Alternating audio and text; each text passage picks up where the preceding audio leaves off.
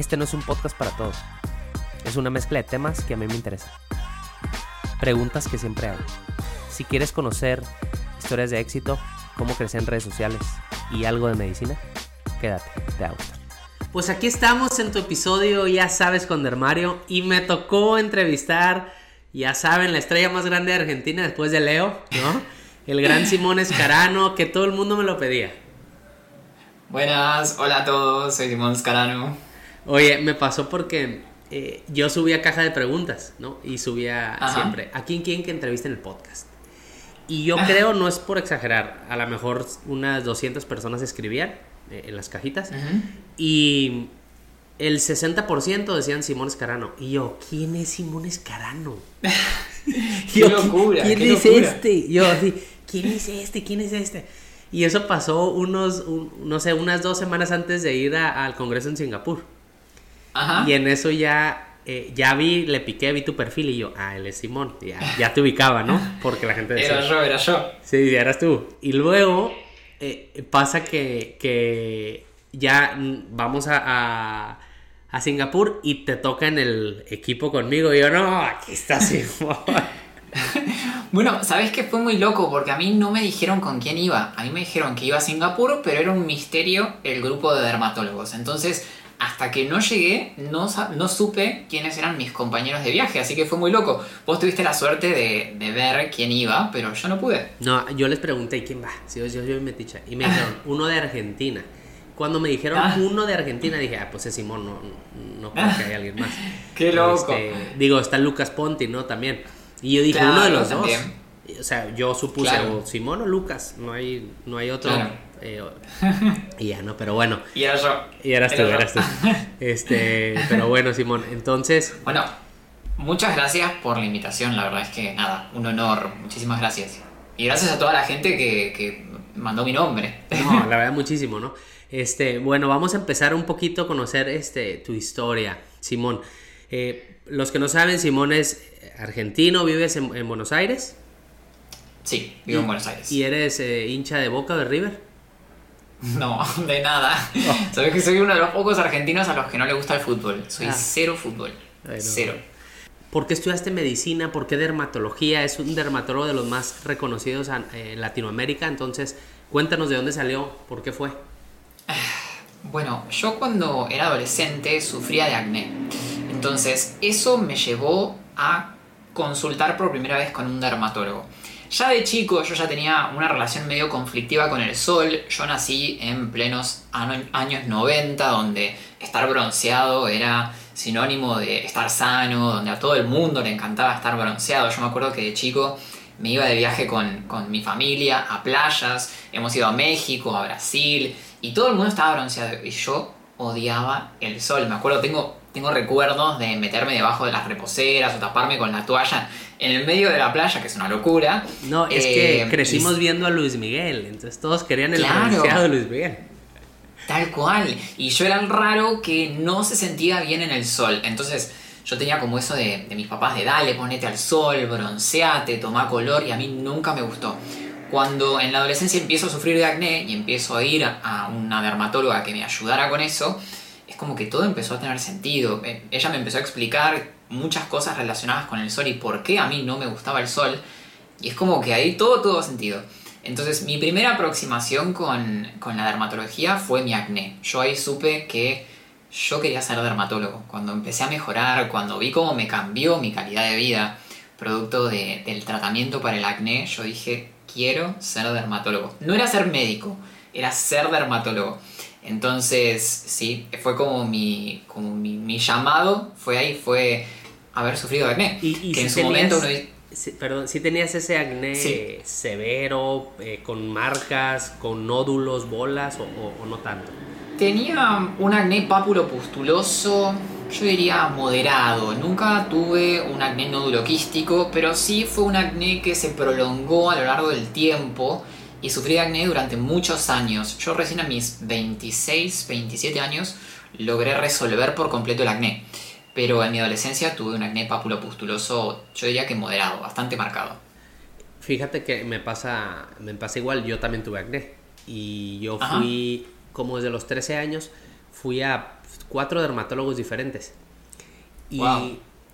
el problema es que el primero, el segundo, el primero y el segundo solo era cremas y faciales. ¿Ok? Claro. Y no mejoraba pero Mm. nada. O sea, y cada uno un año, un año, luego el otro otro año. El tercero me dio antibiótico, faciales y, y láser y, y cremas y igual. El último, Ajá. el cuarto, él fue el que dijo, a ver, déjate de tonterías, déjate de hacer faciales, déjate de no sé qué, que es como mi escuela, yo soy igual. Yo digo, déjate de hacer Claro. Deja de hacer eso y toma pastilla. Y tú necesitas tomar, me dio isotretinoína en ese tiempo, este, el Claro. famoso Roacutan, que ya no existe en México, pero en ese tiempo. Ajá. Y cambió la vida, o sea, a mí me cambió la vida igual. Este, al final me ayudó tanto que ni, ni siquiera cicatrices me quedaron, o sea, estuvo muy bien. Claro. Y, pero sí, eso influye mucho en mi práctica, supongo que a ti también. Que viene alguien, Totalmente. viene alguien y tú te pones en ese lugar. Y, Totalmente. y, y yo digo, a ver, no te voy a hacer mandar a hacer un facial y cremas. Desde ahorita dar pastillas Claro. para que dejes de, de- de sufrir todos los años que sufrí yo con acné. ¿Sabes? Y Tal tratamos cual. de que mejoren rápido, ¿no? Claro, me pasa exactamente lo mismo. Yo estuve, yo no cambié de dermatóloga, yo estuve más o menos 4 o 5 años con la misma dermatóloga, pero era como vos me decís, los primeros años eran tratamientos tópicos, tratamientos tópicos, tratamientos tópicos, y si bien en parte mejoraba, nunca terminaba de resolver mi cuadro de acné. Y a diferencia de lo que pasa ahora con nosotros dermatólogos, nunca, jamás me indicaron una rutina de skincare para acompañar el tratamiento. Entonces yo estaba coloradísimo, con la cara súper irritada, pensando que eso era parte del tratamiento.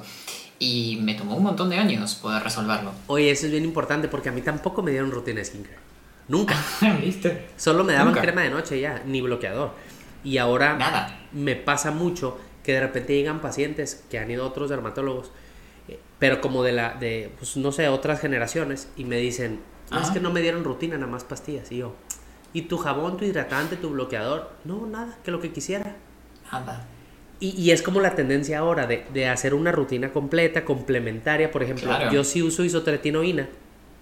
Les Ajá. hago al revés, o sea, les doy puras cosas que te hidraten para que no sufras los efectos Claro. secundarios y que estés cómodo, ¿no? Y, y- y así trato de ju- jugar yo con dosis, dosis más baja que antes. Antes usaba dosis muy altas. Claro. Para que estén cómodos, ¿no? Eh, y puedan aguantar el tratamiento, pero sí. Tal cual, es clave, la rutina es clave. Y lo que tiene de, de importante el tema de la rutina, que muchas veces eh, hay pacientes que no lo saben, es que aumenta la adherencia al tratamiento. Mientras más cómodos estemos con la rutina diaria y demás, vamos a tener más chances de mantener el tratamiento en el tiempo. Y justamente la isotretinoína, como decíamos recién, es un tratamiento que produce irritación, que produce molestias y demás. Entonces, la rutina acompañante no puede faltar y a mí me faltó. Y bueno, la, la pasé bastante mal en algunos momentos por estos cuadros irritativos y demás. Eh, y recién a mis 26 años pude resolver mi cuadro de acné. Órale. Oye, y sí, eso son tus rutinas, pues es, es fundamental. También pasa, por ejemplo, que mucha gente no se quiere poner bloqueador porque Sí. piensan que es el bloqueador de antes. El bloqueador que Claro. te deja la cara blanca, grasosa, que pareces mimo, que, que el de la playa, ¿no? De, de cuando eras chiquito. Claro. Y pues ya hay una tecnología brutal que el bloqueador está súper cómodo. Y mientras te guste, lo vas a usar. Tal cual. Es, por eso muchas veces a mí cuando me preguntan cuál es el mejor protector solar o cuál es el protector solar que indicás para tal, la verdad es que a la hora de elegir un protector solar, yo lo que siempre digo es que juega un rol muy importante el componente subjetivo. A mí tal protector me puede parecer que desde un punto de vista de la fórmula es el mejor para tu piel y demás, pero si a vos no te gusta la cosmética no lo vas a usar. Entonces, muchas veces hay que besar muchos sapos hasta encontrar el protector solar que realmente sí, que te guste. E- Eso que dices es bien interesante porque sí, sí, otra cosa que yo les digo a los pacientes en consulta, la primera cita. Les digo, Ajá. yo hoy, yo hoy no te conozco la piel. Yo te conozco en la cita 2. Porque hoy te voy a hacer una rutina, veo tu piel, pero ya cuando vean tu cita 2, tu piel con los productos que yo quiero que uses, ahí conozco y ajusto Claro. y está perfecto. Eso es bien, y parte de esa cita es qué sentiste con el jabón, el bloqueador, Claro. el hidratante, la terapia de noche, y ahí se ajusta, ¿no? Entonces, porque mucha gente, es lo que yo les digo, ah, me puse estos productos, pero ya no volví nunca. No, la clave es que vuelvas a la cita 2, esa es para mí la más importante, porque así es la Tal cual. retroalimentación, ¿no? Tal cual. Y es muy importante el no frustrarse, saber que a lo mejor la primera rutina que armemos no va a estar, o sea, no va a ser del todo cómoda o no va a ser del todo efectiva. Entonces, ser constante, tener paciencia, no, ah, eh, digamos, no, no, sentir que, bueno, si la primera rutina o el primer tratamiento no funcionó, nada va a funcionar, entonces no vuelvo a consultar con el dermatólogo. Es un trabajo a largo plazo y hay que tener paciencia. Sí, claro, claro. Oye, bueno, entonces influyó mucho para tu, para tu, tu, práctica actualmente, pues el acné que tuviste de adolescente y eso influyó en que hoy seas. Ahora, totalmente. ¿Cómo es? ¿Es difícil ser dermatólogo en Argentina? O sea, haces un examen, pagas, te pagan, compites contra cuántos, porque no tengo idea. Sí, es muy difícil em, ser, ser médico y todavía más difícil ser dermatólogo. Acá uno puede ir a la universidad privada o puede ir a la universidad pública. La verdad es que tenemos una universidad pública que es buenísima. La Universidad de Buenos Aires. se llama la UBA. Sí, que viene, viene gente de todo el mundo a estudiar acá porque la verdad es que es una, es una universidad buenísima.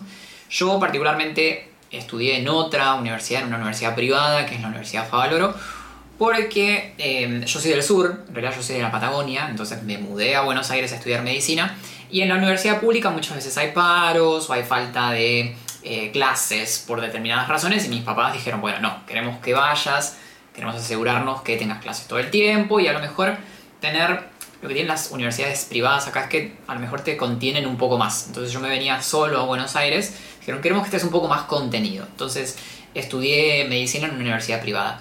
Después de la universidad uno tiene que hacer lo que, eh, bueno, en todo el mundo se conoce como la residencia.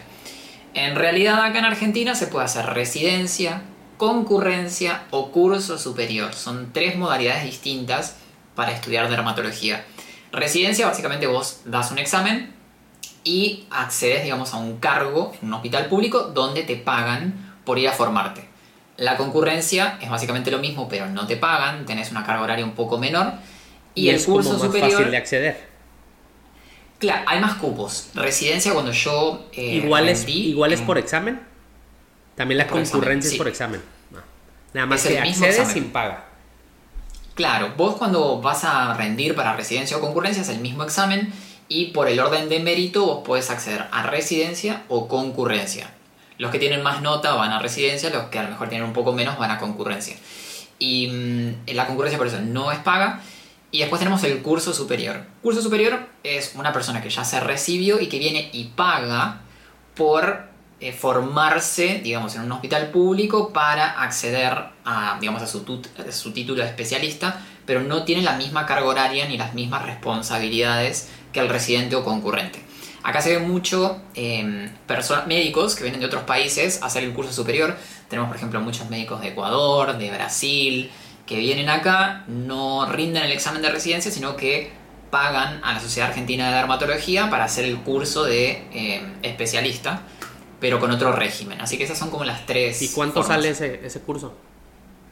No tengo idea. ¿No? No tengo idea porque yo no, no lo pagué. Ah. Pero sé que es costoso. Sí, sé que es sí, seguro es. Eh, normalmente son, son caros todos esos. Cuba tiene lo mismo. Eh, Guatemala me parece también. Este, entonces, claro. hay varios lugares. Porque es difícil, quieras o no, es bien difícil entrar a la especialidad en el país donde estás. Porque es muy competitivo. O sea, al final muchos doctores quieren ser dermatólogos y es pues es hacer un examen y por puntaje está, tienes que ser como claro. Bueno para hacer examen. Sí, te tiene que ir muy bien. Claro, o hay pocos lugares, también me contaban muchas médicas de Ecuador que había muy pocos lugares, entonces hay veces que les resulta eh, más viable irse a otro país, pagar, digamos, tienen que trabajar al mismo tiempo, yo tenía muchas compañeras que trabajaban, hacían guardias, por ejemplo, o trabajaban en ambulancia, y todo ese dinero que ellas recaudaban lo usaban para pagar el curso superior y terminar recibiendo su título. Oye, entonces, eh, ¿y dónde hiciste tu derma? Yo eh, hice la, digamos, la residencia en un hospital de acá de Buenos Aires que se llama Ramos Mejía, que queda justo en Capital Federal y es uno de los pocos hospitales en, en Argentina, digamos que la, la, parte de dermato tiene sala de internación. Nosotros teníamos pacientes internados por cuestiones dermatológicas. Acá, por lo general, los hospitales tienen, ejemplo, en la sala de clínica, pacientes dermatológicos, pero dermato no tiene su propia sala.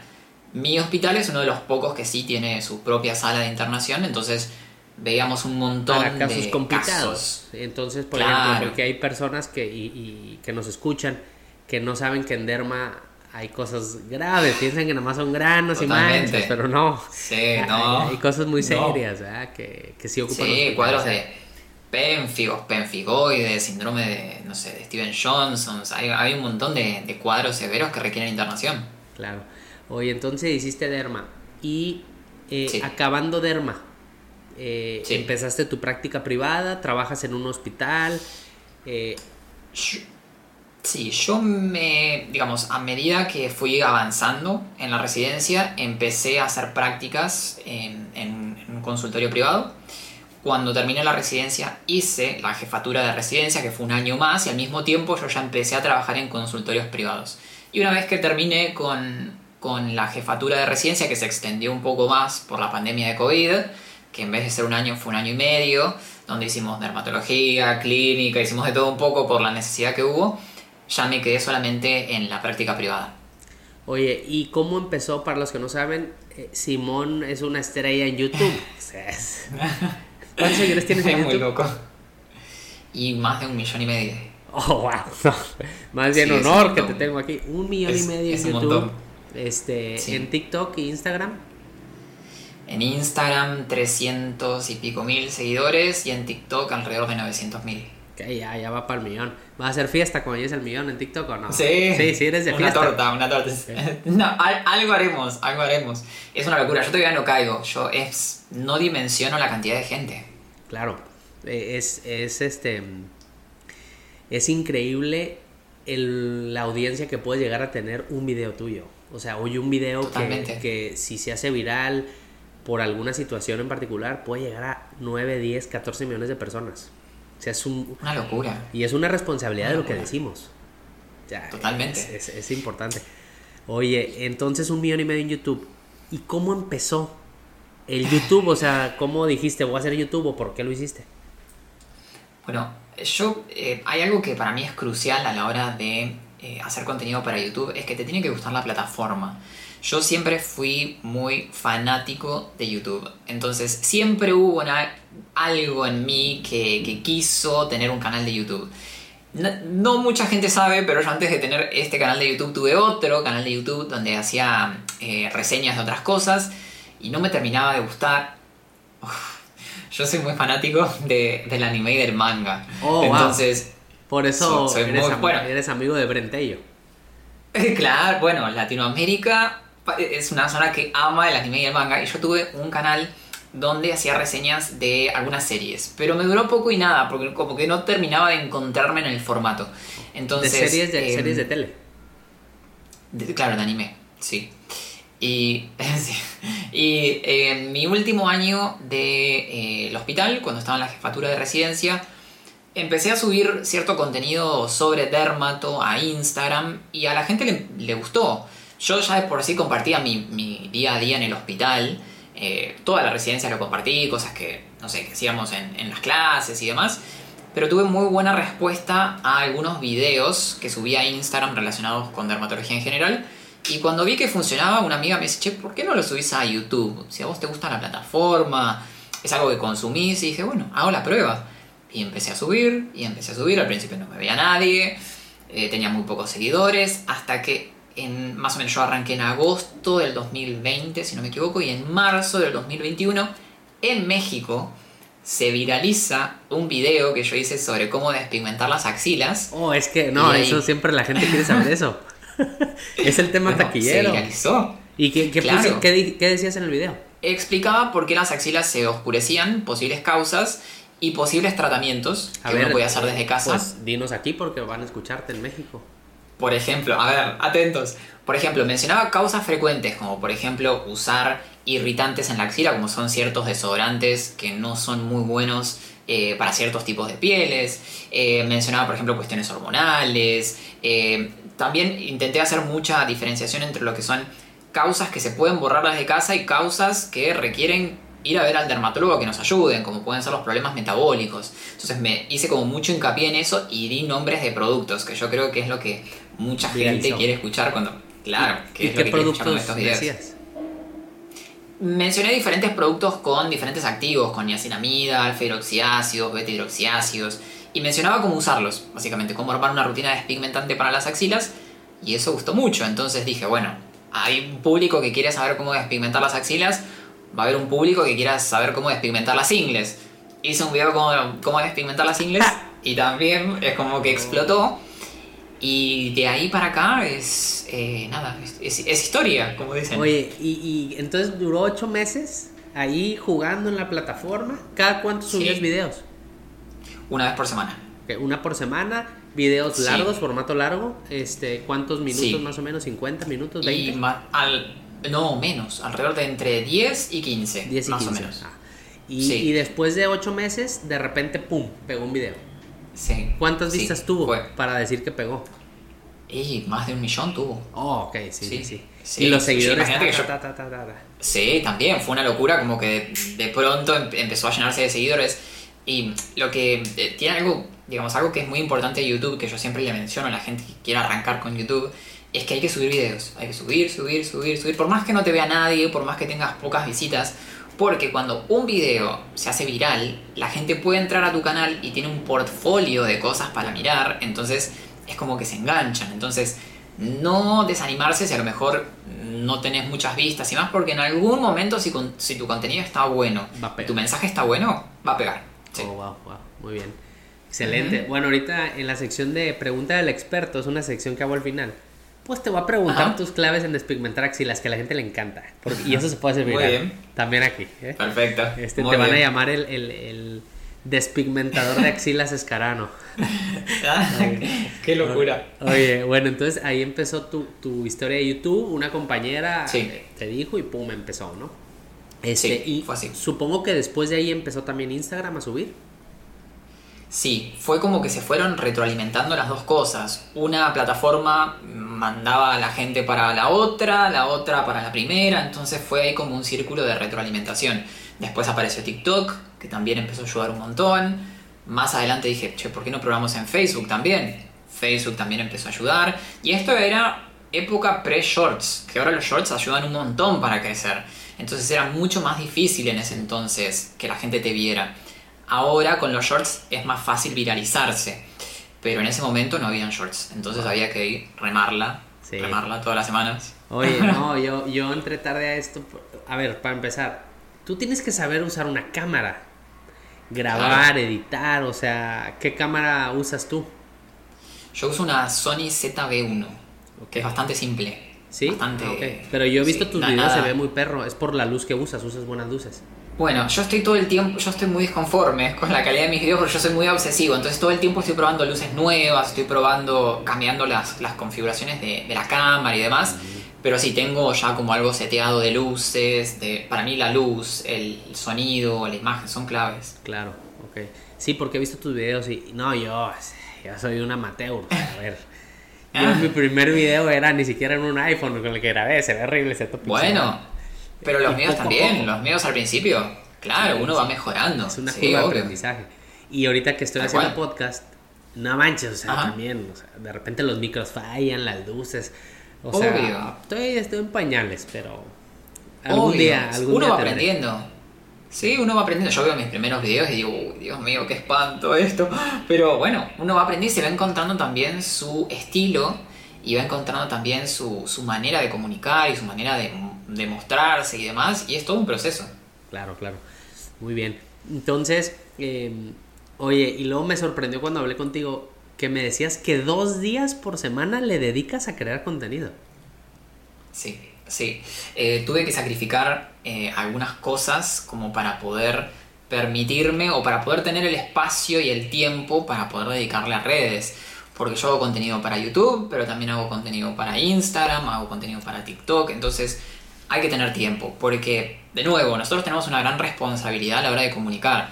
Entonces, un video, un reel, un video para TikTok requieren producción, requieren tener un guion, requieren eh, tener el aval científico detrás del mensaje que estás dando. Entonces no es simplemente prender la cámara y bueno, y hablo de cualquier cosa. No.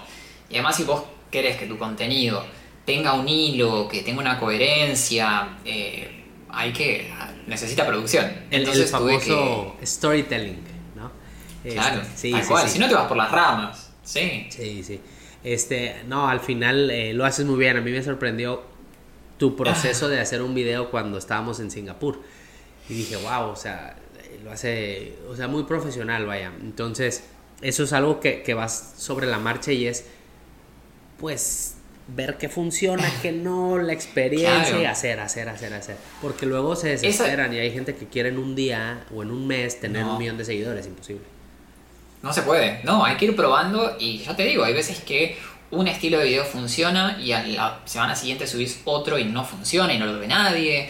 Entonces hay que ser constante, hay que probar cosas nuevas y lo que funciona hay que exprimirlo hasta que deje de funcionar. Bien, bien. Oye, en Argentina, ¿te han criticado por hacer videos? Sí, sí, sí. ¿Los dermatólogos o, otros médicos? Nadie me ha dicho nada, digamos, directo a mí, pero me han llegado comentarios. Eh, yo creo que existe como mucho prejuicio respecto a los médicos de redes. Bueno, a vos te debe pasar también. Existe como mucho prejuicio, pero al mismo tiempo siento que mucha de esa gente que a lo mejor comenta o dice cosas le gustaría estar un poco en redes también. Me ha pasado de, recibir comentarios de algunos colegas que después los veo en Instagram también subiendo un reel y digo, bueno, entonces ¿en qué quedamos? ¿Está bien o está mal lo que hago? Claro, Entonces, nada, es lo nuevo, es la novedad, entonces entiendo que a lo mejor colegas a lo mejor un poco más grandes, que, no se manejen con las redes y demás, puedan tener una, una visión distinta o anticuada, si queremos, de lo que es el trabajar en redes. Eh, pero nada, ya decidí que, no me tienen que afectar los comentarios y que el futuro es este. Entonces, yo, si hay algo que creo realmente es que había como un espacio por llenar que no estábamos llenando los dermatólogos y es necesario que haya alguien representando a los dermatólogos, ya sea en Argentina o en Latinoamérica y demás, como para que también se puedan filtrar algunos mensajes que no están buenos. Si uno deja el espacio en redes, va a aparecer un montón de gente que no sabe sobre piel a hablar sobre piel y eso es peligroso. Entonces, ¿qué mejor que nosotros los dermatólogos que, digamos, para estar en TikTok, para estar en YouTube y demás, para dar mensajes que son seguros, que son ciertos y para disminuir el riesgo de, cuadros irritativos, lesiones en la piel y demás que aparecen muchas veces por seguir la recomendación de alguien que no sabe de lo que está hablando. Eso que dices, que es una responsabilidad nuestra de levantar la voz, es bien importante porque incluso me, me tocó en el evento número uno en el europeo, Congreso Europeo de Derma del año pasado en Milán la plática principal, así el main event, era una dermatóloga, Ana Molina, española. No sé si la, conoces. Bueno, ella y el tema, hace cuenta que no había ninguna plática a esa hora, más que esa. Main event, o sea, mil personas. Y el tema era redes sociales y la dermatología. Uf. Y ella habló y ella decía, a ver, es que nosotros es nuestra responsabilidad ahorita alzar la voz porque hay gente que se está poniendo cosas en la cara que no debería de ponerse porque no hay una restricción y cada quien puede decir lo que quiera y hay una libertad de expresión y no podemos eh, bloquear eso, o sea, cada quien lo va a decir. Pero nosotros podemos dar el mensaje correcto. Y ya es cuestión de la gente decidir a quién escucha. Y ella invitó a toda la gente y decía, ustedes tienen que hacer contenido así como yo, ya sabes. Entonces, claro al final el, dermatólogo de generación, de otras generaciones ya empezó como, ah, ok. Porque ahorita casi todos los, los que vienen abajo de nosotros, que van graduándose, todos, todos ya están haciendo contenido, ¿no? Ya, ya se subieron al barco. Tal cual. Es que las redes sociales están acá, o sea, llegaron para quedarse. Ahora depende de nosotros de sumarnos a las redes sociales y dar mensajes que estén buenos. Porque de nuevo, si nosotros no llenamos ese espacio, lo va a llenar alguien más que no es un profesional de la piel. Y, pasó aquí, y se hizo muy famoso y te tocó allá igual. O sea, videos de, de del bicarbonato en la cara, este, que, la gente, que para manchas, ¿cómo va a ayudar eso para las manchas? Al contrario, hombre, o sea, y, agua oxigenada. Agua oxigenada para la cara, de hecho ese video agua oxigenada y bicarbonato para, para quitar manchas. Eh, y, de todo, ¿no? Hay de todo. Eh, ¿Te han bajado videos? Claro. No, sí, o sea, yo como hago muchas reacciones en TikTok, me ha pasado de que bloquean algunas reacciones de ya sean granitos que están explotando o de quistes y demás, pero por eso me han bajado videos. Pero no por algún. No ningún video donde yo esté dando un mensaje, sino reacciones a otros videos que bloquearon, entonces me bloquearon el mío. A, a mí me tocó una vez reaccioné yo, yo casi no hago reacciones, pero una vez reaccioné Ajá. a una persona, creo que era de Colombia, no sé qué, eh, que decía que a la gente que se pusiera cebolla en la cara. Ah, Cebolla y, y todavía dice, tú la partes finita, le pones limón, la pones en el sartén y luego te la pones en la cara. Que eso es para No. el acné. no. Entonces yo reaccioné al video y yo decía que pues claro que no, que eso nada más va a lastimar tu piel. Y lo, o sea, y dije, ahí te encargo cómo van a llorar los ojos con la cebolla en la cara. ¿no? O sea, Claro. yo, yo así diciendo puras tonterías, ¿no? Pero de que no hagan eso. claro. Y los seguidores de ella y ella denunciaron mi video. Que porque No. yo fui grosero. Yo no dije nunca nada de ella, nada más dije que no se pongan eso en la cara, ¿sabes? O sea, yo no la Claro. insulté. Y bloquearon Claro. mi video y lo bajó TikTok y me pusieron una notificación. Y yo, wow. O sea, qué increíble. Yo por tratar de dar un mensaje correcto, pues van contra mí, ¿verdad? Claro. Hay gente que le gustan Sí. los remedios caseros en la cara. Tal cual, está lleno. Y hay cada burrada que uno ve en TikTok. Y lo que a mí me pasa muchas veces es que, por lo que veo en los comentarios, ¿no? Eh, hay mucho conspiranoico que dice, ay, ustedes los dermatólogos, porque si ustedes recetaran ponerse aloe vera o cebolla en la cara se quedarían sin trabajo. Qué mejor que mañana salga un estudio científico donde diga que la aloe vera cura todo. Por mí mejor, para que mis pacientes no tengan que gastar plata. Pero lamentablemente no es así, no es tan simple. La dermatología no es tan lineal y no es tan sencillo como ponerse un producto en la cara que podemos conseguir en, no sé, eh, hacerlo de plantas. Claro. El tema es que muchos de estos eh, remedios canceros y mezclas y demás no solo que no funcionan para lo que en teoría deberían funcionar, sino que pueden producir efectos adversos. Entonces ahí está el tema. Si ponerse cebolla en la cara simplemente no te hiciera nada, pero muchas veces estas cosas que abundan en, en TikTok o en redes en general pueden producir lesiones graves en la piel. Entonces yo creo que ahí tratamos de hacer hincapié a la hora de decir no se pongan estas cosas en la cara. No es simplemente un capricho nuestro de queremos que compren tal crema de tal laboratorio. No, Sí. estamos diciendo por favor no se lastimen. Sí, aparte es, no- es informar, o sea, es informar y, y no, no estamos queriendo vender nada. O sea, al final Claro. Es, eso te va a hacer daño, o sea, no hagas eso. Es como el Tal deber ser. Eh, y cual. cuando nosotros recomendamos cosas, recomendamos jabón, bloqueador, hidratante, o sea, productos así en particular. Y luego también pasa el otro lado. Ah, te pagaron por eso lo haces. Oye, Claro. me estás diciendo que te diga qué usar y luego te digo y Claro. me, me- ya sabes, pero así son las redes sociales, ¿no? Este, yo, Tal yo no me engancho con los videos, lo bueno es que casi no me tiran mucho hate. ¿A ti te pasa el hate? Bueno, muy bien.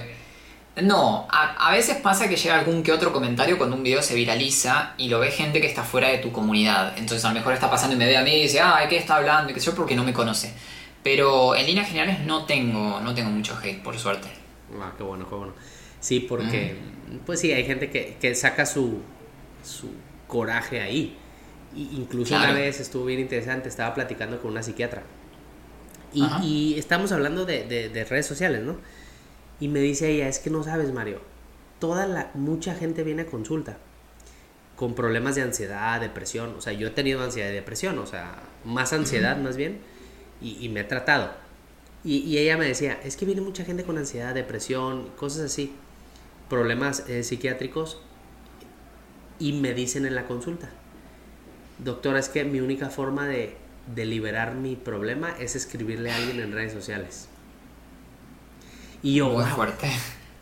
Y yo, Muy neta, yo me quedé, wow. Y, y- y me dice, es que eso me lo dicen a mí en consulta.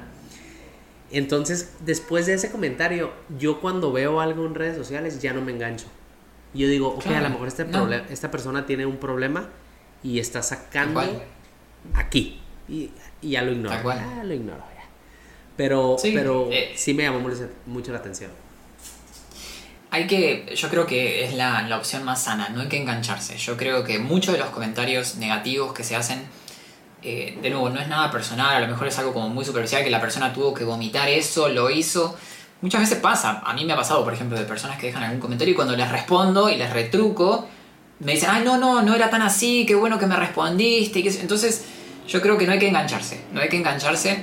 eh, toma, toma un gran trabajo, no todos pueden no engancharse. Mucha, yo veo muchos creadores de contenido que pelean con, con, eh, usuarios que dejan Yo he comentarios. visto medio- dermatólogas pelear con... Claro. Ignóralo, No. bórralo.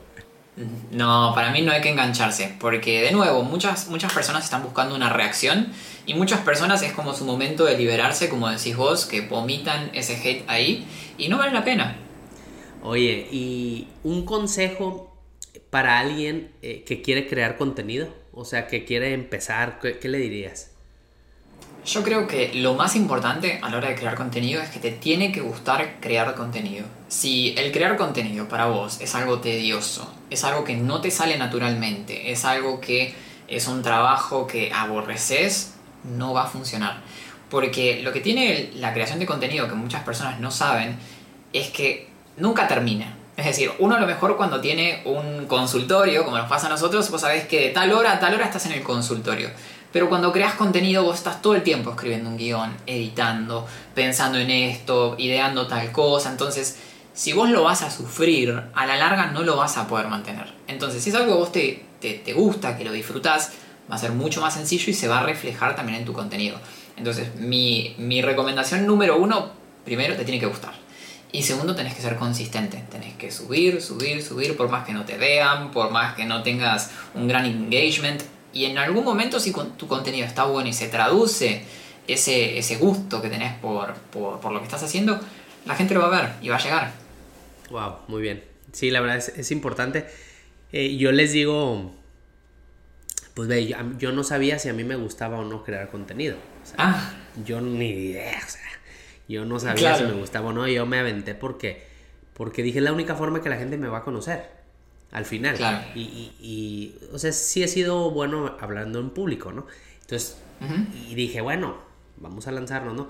Pero es como las ganas que le pones a lo que haces.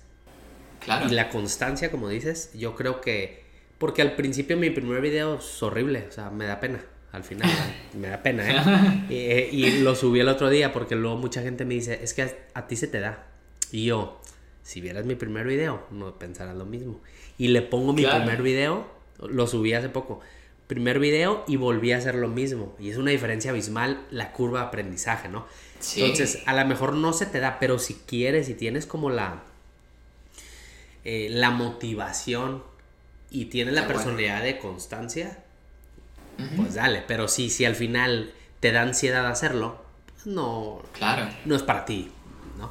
Claro, yo, yo veo muchos colegas creadores de contenido que a, lo mejor mm, que están recién arrancando y quieren también llegar a tener un montón de seguidores y más y no lo disfrutan y se les hace algo súper tedioso y están como eh, como que básicamente no lo disfrutan y es muy difícil la verdad llegar a, a tener una gran comunidad y demás si uno no lo disfruta, porque de nuevo no hay horarios para esto. Uno puede estar editando a las 12 de la noche, puede estar escribiendo un guion a las 7 de la mañana, entonces tiene que ser algo que, no te dé fiaca o que, o que no te que no te produzca malestar hacerlo, porque no, no tiene horarios la creación de contenido. Oye, ¿y tú, por ejemplo, tienes algún método, o sea, alguna hora que digas, este es mi, pues este es como mi ritual de crear contenido, de que tal día, tal hora escribo, tal hora grabo o es aleatorio. Eh, sí, por lo general yo ya sé que tengo algunas tardes o algunas mañanas que dedico ya sea a filmar o a editar. Yo hago todo yo, entonces eso está bueno y es, y es malo por, otro, por otra parte porque no delegas nunca, entonces no te relajas nunca. Pero este año estoy intentando incorporar gente que me ayude en la edición por lo menos. El tema es que a mí me gusta mucho editar también, entonces me cuesta mucho delegar esa parte también. Pero sí, tengo algunas tardes que yo ya sé que están dedicadas a escribir guiones o a editar o a filmar como para poder eh, cumplir lo más sanamente posible con el calendario de publicaciones que me he propuesto. Oye, ¿y qué usas para editar? ¿Qué programa? Yo uso, eh, yo soy muy de la yo soy hijo de los noventas, entonces yo sigo editando con computadora, yo no soy muy fan de, editar con el celular. Yo sé que ahora todo el mundo edita con celular, estoy intentando amigarme con el CapCut, por ejemplo, pero yo uso mucho programas de computadora, por ejemplo el Final Cut, eh, bueno, uso mucho Photoshop y básicamente esas son como mis, mis grandes herramientas. Yo sigo sentado ahí en la computadora a, a lo vieja escuela. Órale, wow. No, yo, yo por ejemplo, TikTok, Instagram uso CapCut o directo el de TikTok, ¿no? Claro. Este, eso es lo que porque yo nunca aprendí a, yo nunca había usado una cámara hasta ahora, o sea, entonces yo no sé editar otra cosa. Este, yo sí Bueno. contrato gente que me ayuda a editar. Claro, Pero los del, que- los del podcast, el TikTok, Instagram, claro. yo la... Bueno, pasa que a mí toda la vida me gustó filmar y toda la vida me gustó editar. Entonces yo, de no haber sido médico, seguramente algo relacionado con lo que es la edición de videos, seguramente hubiera hecho.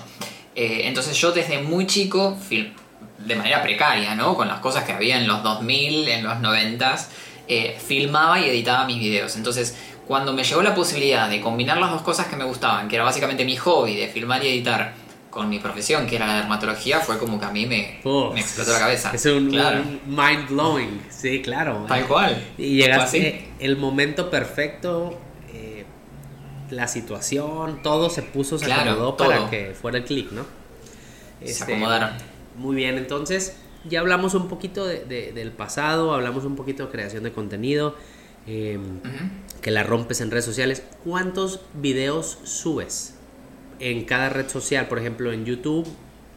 ¿Cuál es el- el- tu secreto ahí? YouTube subo un video por semana, sí o sí. Hay veces que puedo subir dos, o hay veces que puedo subir uno y hacer un vivo por semana, pero yo sé que uno siempre, por semana. En Instagram depende. Eh, Reels por semana subo uno o dos. Y, subo historias diariamente de ya sea un poco de mi vida o cosas relacionadas con la dermatología en general. Y en TikTok es más variable. En TikTok puedo subir uno, dos, tres videos por semana. Eh, me gusta mucho también lo espontáneo. Entonces muchas veces, no sé, me pasa algo o veo algo o recibo algún producto y demás y hago eh, contenido en base a eso también. Pero por lo menos un video por semana en TikTok también tiene que haber. Ok, perfecto. Eh, similar a, a lo mío, yo, uso, yo subo dos videos eh, o Ajá. tres máximo en, en Claro. Insta y TikTok por semana. O sea, normalmente subo dos. YouTube, pues nada más subo los podcasts y ahorita empecé a subir Claro. shorts porque pues, soy. Llevo un mes con YouTube, o sea, yo no tenía YouTube. Ah, bueno. Entonces, bueno, pues, muy bien, pero ¿no? es, es, es una plataforma hermosa, así que es cuestión de, de tiempo. Bueno, bueno. Eh, oye, y has trabajado con muchas marcas. Todos en, en todas las Sí. marcas en, en Argentina y en Sudamérica te buscan, hasta en Francia te buscan y te mandan para allá. Qué Este, locura, me parece una locura. Claro, claro. Cuéntame, ¿cuál es como la mejor colaboración con alguna marca que digas, wow, esta experiencia me encantó por esto y esto? Hmm. Eh, yo no sé si la mejor, pero las, las que más me han llamado la atención han sido colaboraciones con marcas que me vienen a buscar de afuera. Es decir, eh, a lo mejor la gente no sabe, pero uno cuando trabaja con marcas puede trabajar con la marca a nivel local, a nivel de su país, o puede trabajar a nivel internacional. Entonces yo cada vez que escucho que, no sé, tal marca me está viendo desde otro país y le gusta mi contenido, para mí es una locura que me digan, ay, tal persona de tal marca en Francia o en Hamburgo eh, le gusta tu contenido. Y yo digo, no puedo creer. O sea, es una locura. Bueno, o que gente de México vea mi contenido, yo no lo puedo creer. Para mí es, no sé, es muy loco. México, por decirte un país, pero Costa Rica, Honduras, Chile, Panamá, yo es como que no dimensiono la, eh, la llegada que tiene el contenido. Porque a vos te debe pasar, como creadores de contenido, muchas veces uno no dimensiona. Uno ve números, ve eh, nicks, ve arrobas, pero es muchas veces difícil traducir eso a personas, a caras, a familias, a situaciones. Entonces cuando alguien me dice, te estoy viendo desde, no sé, Alemania, yo digo, yo no lo puedo creer, es Sí, una claro. locura. Entonces creo que eso de, haber colaborado con marcas de otra parte del mundo para mí ha sido como lo más, lo más loco. Oye, y eso es padre porque luego, no sé, a mí lo único que así medio me molesta porque es cuando subo algo de una marca y escriben la gente. O sea, ah, nada más lo subes porque te pagaron. Híjole, eso, eso, si hay algo que me da coraje a mí, yo, uy, eso es lo que más. ¿Por qué? Porque solo acepto lo que me gusta, ¿sabes? Y, y eso es como, a lo mejor ot- otras personas a lo mejor no son tan así, pero los dermatólogos siento que cuidamos mucho eso, porque es nuestra credibilidad, ¿verdad? Entonces, e- ese tipo de cosas, es si yo lo subo es porque me gusta. Sea, porque no, si no me gustara no lo aceptaría, ¿sabes? Eh, entonces, esa es la única que digo, "Ay, es, es- ¿por qué son así? Bueno, pero eh, lo que nos pasa a nosotros los dermatólogos, por lo menos en mi caso, es que estamos todo el tiempo probando productos y tenemos esa, ya sea con nosotros o con nuestros pacientes, y tenemos esa ventaja de decir, bueno, si no funciona, si no he visto buenos resultados, no acepto hacer determinada colaboración. Por lo menos mi, mi política a la hora de trabajar con marcas es trabajar con marcas que a mí me gusten, que haya probado en mí o en mis pacientes y haya visto que funcione. Me pasa, por ejemplo, con muchas marcas chiquitas de Argentina que a lo mejor son emprendedores, que empiezan a, hacer su, su, primer marca de skincare y demás y que me proponen, te pago tanta plata y vos me haces un reel. Y no puedo aceptar porque no tengo la experiencia con esa marca, no la he probado. Entonces es fundamental el, para mí a la hora de, de hacer algo con alguna marca conocerla, haberla probado, haberla usado en pacientes y por qué no recomendar, si me pagan mejor todavía, si yo ya la probé, sé que funciona, tiene buenos resultados, la uso, y encima me quieren pagar por hacer algo juntos en colaboración, no me parece que esté mal. Distinto si es una marca que yo no uso, que sé que no funciona, en ese caso es distinto. Y yo, por ejemplo, cuando me, llegan mails o, así, oye, ¿cuáles son los costos? Y yo les digo, a ver, uno, bueno, les mando con, con Diana, que es mi asistente en este momento, y ella, la manager de aquí, y ella les pone si no pruebo tu producto, si el doctor no lo prueba, ni siquiera te voy a dar precios. O sea, porque primero lo voy a probar, me lo vas a mandar, lo voy a probar y yo voy a decidir si, si no la conozco, ¿no? Ya si son marcas que conozco, pues es diferente, ¿verdad? Pero las que no conozco, es un filtrazo de, pues ahí te encargo unos meses para poder decir sí o no. Este, eh, así, porque nosotros tenemos como esa responsabilidad de, si voy a decir algo, mucha gente lo va a ver y lo va a querer comprar. Entonces no podemos decir cualquier cosa. Entonces, eh, así funciona en, nuestra área. Oye, pero di marca, pues, ¿cuál es tu marca que digas? Esta marca. Pues, aquí no hay conflicto de interés, aquí puedes decir lo que sea. Eh, no, yo por ejemplo estoy muy agradecido y fue algo que a mí me, me voló mucho la cabeza el primer viaje internacional que hice, digamos, eh, gracias a una marca que fue con Garnier, por ejemplo. Con Garnier, wow, wow. Fui a París. ¿Y a dónde te fuiste? Fuimos a París y para mí fue como muy loco y fue como yo súper agradecido de que una marca me esté llevando a otro país a representar mi país. Eh, fue como muy loco, entonces ya te digo, yo estoy, tengo ahí como un, como un cariño especial con Garnier. Pero sí, yo creo que esa fue la, la, primera colaboración con una marca que dije, no puedo creer lo que estoy haciendo. O, sea, e, eso está bien padre porque eh, te sentiste como que te voltearon a ver. ¿Sabes? Claro. E, eso, híjole, a mí me pasó algo igual. Bueno, antes de decir eso, ¿cuál es tu producto favorito de Garnier? ¿Cuál sí recomiendas de que en una consulta, cuál sí de Garnier recomendarías? Mm, tengo varios productos que me gustan. Nosotros acá en Argentina tenemos un catálogo bastante chico eh, por cuestiones relacionadas con nuestro país y nuestra economía, pero de los productos que tenemos ahora disponibles acá en el mercado de Garnier me gusta mucho el serum de vitamina C. Serum de vitamina C, ok. Yo, por ejemplo, de Garnier, yo sí le digo a la gente, en consulta incluso, este, el agua micelar, y yo le digo la rosita, el agua, la rosa de Garnier, esa la puedes comprar y te puedes ahorrar una lana por, en gastar en otra. Esa es la que yo sí lo digo y, de hecho este podcast es así, es para que la gente conozca el detrás y, sin pelos en la lengua, porque no hay patrocinios. Este, muy, bien. Este, fíjate que a mí me pasó, yo empecé hace poco a hacer contenido, ¿no? Pero hace un año fue la primera vez que una marca me invitó a otro país y fue la Roche Posay. Yo hace un año tenía en Instagram como 60 mil seguidores. Hace un año, ¿eh? Sí. Y en TikTok sí llegaba casi al millón.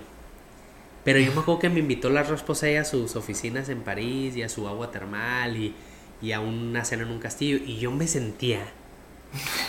Yo dije, voltearon a ver a un vato de Tijuana. O sea, ¿sabes por qué? México es Ciudad de México, Guadalajara, Monterrey.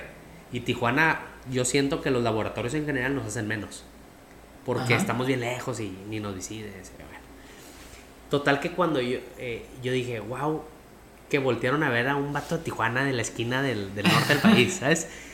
Y me sentí, no, no, súper. Y fui allá y, y ahí empecé a relacionarme con otros dermas. Y, claro. y, y, wow, ¿no? Hice grandes amigos en ese viaje. Entonces sí le tengo un cariño bien especial a, a la Roscos claro. por eso. Eh, y otra pasaron, no sé, un mes o dos después. Y mi papá estaba patrocinando un, evento aquí en Tijuana eh, un torneo de golf con beneficencia para una... La casa del abuelo se llama acá. Imagínate que es un lugar donde todo el adulto de la tercera edad va a pasar el día y le dan de comer, los ponen a jugar, de juegos de mesa, todo el día y a las 7, 8 de la noche se cierra y ya se regresa a sus casas. Y es como para que pasen el día, como, ya sabes. Y el gobierno lo cerró porque no había lana. Entonces hicieron un torneo para remodelarlo y así. Y yo le dije a la Rospusa, y a ver, pues me acaban de llevar. Y les hablé, oye, Claro. necesito que me patrocines, vamos a ir al torneo de golf. ¿Me apoyas con 100 bloqueadores? Y a los golfistas les vamos a regalar el bloqueador, suben una historia y patrocina. Claro. Claro que sí, o sea, un segundo fue la decisión, sí. Y, y entonces yo, un cariño especial, ¿sabes? Este, Claro. Entonces, sí, sí, Bueno, sí me yo-. La Roche-Posay acá también es una marca que, que también yo le tengo un cariño muy especial porque también fue una de las primeras marcas que, que usé como, como eh, paciente, digamos. Fue el primer protector que compré, la- el viejo Antelios Fluido Invisible, fue como mi protector favorito durante mucho tiempo.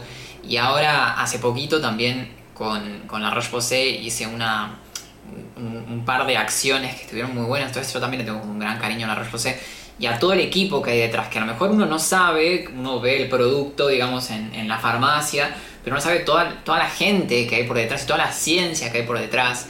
Entonces también tiene como un gran, tengo como un gran cariño por, por la Roche-Posay. Bueno, vamos a hacer algo bien padre que se me acaba de ocurrir. A ver. Te voy a preguntar, ¿producto favorito de todas las marcas que se me vengan a la cabeza? ¿Ok? A ver. ¿Producto favorito del arroz posey? Uno solo, yo diría Le Facler Serum. ¿Ok? Por mi ¿Para qué tipo de sirve? piel. Y- Yo tengo una piel con una tendencia a tener acné, entonces el ácido salicílico, el glicólico, la niacinamida me sirve un montón para mantener mi piel libre de, de lesiones y controlar un poco el sebo. ¿Ok? ¿Producto favorito de CeraVe? Ay, CeraVe también le tengo un gran cariño especial, pero si tengo que elegir uno solo, diría la crema, la crema hidratante, la corporal, que en realidad es para la cara y para el cuerpo, me encanta. ¿Ok? ¿Producto favorito de Vichy? De Vichy, favor... Uy, también tengo muchos de Vichy, pero si tengo que elegir uno solo, por la experiencia que he tenido yo y por la experiencia que han tenido mis pacientes, el Serum Lifactive Specialist B3, eh, como despigmentante, la verdad es que me encanta. ¿Ok? ¿Producto favorito de Izin? De Isdin, eh, me gusta mucho... A ver, tiene un limpiador muy lindo de la línea Agniven, ahora que es nuevo, que está muy bueno. Y si no, a ver, alguno que me esté olvidando. eh, el Fusion Water, el protector solar, también me gusta un montón. Avene. Mm, Aven tiene protectores minerales que me gustan mucho. Un- un com- un- tiene un, mineral sin color que me gusta un montón. Y tiene un mineral también con color que me parece que está buenísimo. Ok. Eh, ¿Allá conocen Darrow o no? No, no tenemos acá. Ah, bueno, No. está bien. Darrow es, es brasileño, eh, es un y acaba de llegar a México, ¿no? Y es del Ajá. mismo grupo de Pierre Fabre. Entonces, Ah, bueno, Aven, Aven ya. Eh, Ducray, favorito de Ducray, No es muy grande Ducray acá. No uso yo Ducray. ¿no usas? No. Ok. Este, las Eucerin. demás. ¿Mande? ¿Eucerin? Eucerin. ¿Cuál? Eucerin, yo soy fanático, me encanta el protector solar toque seco de Eucerin, el Oil Control. Para mí es ese protector que no falla. O sea, independientemente del tipo de piel que vos tengas, se lo puedes dar a cualquier persona y no falla. Amo el, el protector solar de, de Eucerin. Ok, wow. Entonces, recapitulando, digo marca y dices producto. Producto favorito, la Roche Posay, Effaclar Serum. Vichy, El Serum Lifactive Specialist B3. CeraVe, La crema hidratante. Izin, El Fusion Water, el protector solar. Eucerin. El protector solar toque seco. Perfecto, con esos tenemos. Muy bien. Oye, ese, ese va a estar bueno para un short. Sí, va a estar buenísimo. Ese es Sí. un short, o sea, la gente va a decir, ¿qué? Está muy bien. Ese está bueno, ¿eh? La va a pegar, la va a pegar. Va a ver, va a ver. Oye, perfecto. Eh, entonces esa fue. ¿Has tenido alguna experiencia no tan padre con alguna marca en colaboración? Eh, no, no, la verdad que no. No, no, no, no, no he tenido malas experiencias. La verdad es que he tenido muy buenas experiencias con todas las marcas que se, que se han acercado. No, la verdad es que no, no. Que yo recuerde, no, malas experiencias no. ¿Vos sí? No, no, tampoco. No, creo que todos se, Mm. se portan, se portan bien. Este, Sí. eh, perfecto. Y de países que has llegado a visitar por marca, normalmente es, es Francia. Este, luego pues Singapur, te llevaron a Singapur. ¿no? Singapur, Eh, Singapur. eh, Ahora, algo que te hayas voy- quedado de algún viaje de esos, o un país así que digas, wow. Es que yo creo que, que todo ha tenido como. to- todos los países a los que he ido ha tenido como lo suyo, ¿no? Eh, bueno, con, eh, la- con París, digamos, fue como mi primer viaje internacional acompañando una marca, entonces tengo ahí como un cariño especial. Eh, Singapur, bueno, lo mismo. Singapur fue muy loco como se dio el viaje a Singapur. Yo te conté que un día me llegó un mail de, eh, De. Vichy, Francia. Claro, diciéndome, che, Simón, ¿querés venir a Francia? Venís a este hotel estos días, este es el pasaje. Y yo dije, esto no puede ser cierto. Y yo hasta nuestro tercer o cuarto mail yo pensé que era una mentira. Yo dije, en algún momento me va a pedir la tarjeta de crédito y me van a estafar. y no, y era verdad. Y incluso la gente de Villa Argentina no sabía nada, entonces eh, fue como muy loco. Entonces también tengo como un gran cariño especial por, por todo lo que fue Singapur. Me pareció como muy loco conocer un país tan distinto, donde la vida pasa por debajo de la tierra o por arriba, eh, con, con un, con un clima tan distinto, con una sociedad tan distinta. Eh, pero me encantó, me encantó, me encantó todo, todo de la experiencia. Ok, bueno, ya vamos a entrar. Ahora sí vamos a entrar a la sección de preguntar al experto. O sea, ya conocimos un poco de ti, incluso hablamos de marcas. Eh, vamos a hablar algún consejo que tú le quisieras dar a un adolescente eh, que tiene acné. Tener una rutina básica de tres pasos. No hace falta más que eso. Limpieza, hidratación y protección solar. Es súper importante que tengan esta rutina y que la cumplan. Con eso, con el simple hecho de tener una rutina de tres pasos, van a mejorar un montón. Después, sí, obviamente su acné no se logra controlar con el simple hecho de lavarse la cara todos los días, de hidratar su piel y demás, vendrá la ayuda del dermatólogo con los tratamientos recetados. Pero no puede faltar una rutina básica de tres pasos todos los días. Perfecto. Consejo para alguien con melasma o paño. Bueno, algo muy importante que no siempre se tiene en cuenta o se menosprecia es el uso de protector solar. Yo puedo comprarme el serum despigmentante más famoso, más caro, con mejores reseñas en, en internet, pero si no uso protector solar, si no lo aplico y no lo reaplico a lo largo del día, no voy a tener buenos resultados. Entonces, no menospreciar la importancia del protector solar. Y si es con color, mejor todavía. Claro, porque es bien importante protegernos de la luz visible. Entonces el bloqueador sin color, hay muy pocos que cubren de la luz visible y la luz visible, pues vimos allá en, en Singapur el estudio donde compararon que te mancha la luz azul o la luz visible Claro. y te mancha igual que el sol. Y si tú las combinas es peor. Entonces, bien importante que el bloqueador tenga color o filtros especiales. ¿verdad? Exacto. Este, alopecia. Un consejo para una mujer con alopecia androgenética. consultar de manera temprana, no guiarse por los famosos complejos vitam- eh, suplementos vitamínicos que se venden en la farmacia o que se venden por catálogo. Tratar de, de consultar de manera temprana para poder revertir los efectos de esa, de esa alopecia. Porque muchas veces cuando vienen a consultar ya es tarde y muchos de, esos, de esos, esas alteraciones no se pueden revertir. Entonces, no perder el tiempo con medicación venta libre o con estos suplementos vitamínicos y consultar de manera precoz. ¿Algún suplemento que tú creas que sí ayuda en alopecia? En alopecia androgénica. Androgénica. Yo la verdad es que prefiero guiarme por los tratamientos recetados, como el minoxidil, la espironolactona, el finasteride. Si después queremos tomar un suplemento vitamínico para ayudar, no hay problema, pero nunca jamás poner primero el suplemento vitamínico antes que el minoxidil, el finasteride, el espironolactona. 100%. Este, de hecho, puse un... Es lo que siempre pregunta la gente. ¿Qué, Sí. ¿Qué suplemento para la caída del pelo? Y yo siempre les digo, a ver, tu biotina no sirve de nada. Y luego ya me dicen Claro. que, que te- si tengo una campaña contra la biotina. Digo, no, tengo una campaña contra la desinformación. Y ya sabes. Claro. Este, y, y sí, la biotina en verdad no sirve de nada para que crezca pelo, pero sí te puede dar granos. Entonces, una reacción acneiforme. Eh, y hice un post hace poquito de un estudio que hicieron sobre mm, eh, el palmetto, eh, que ayuda, puede ayudar un poco en, en, alopecia androgénica. Y eso les dije, a ver, puede ayudar un poco, pero es la mitad de efectivo que tu medicina. Claro. Entonces, al final es una opción para alguien que no tolera la medicina o que por alguna situación médica no puede tomar medicina, va. Pero si tú tienes una alopecia androgénica, cada día que pase sin tratarse es un día que no regresa. Exacto. Si tuvieras un producto eh, tópico para mejorar el acné, ¿qué ingrediente fuera? Ay, qué difícil. Si tengo que elegir uno solo, eh, un retinoide, adapalene. Adapalene. Sí, me quedo con sí. Yo me quedo con el mismo adapaleno. Este, punto uno o punto tres. Punto uno.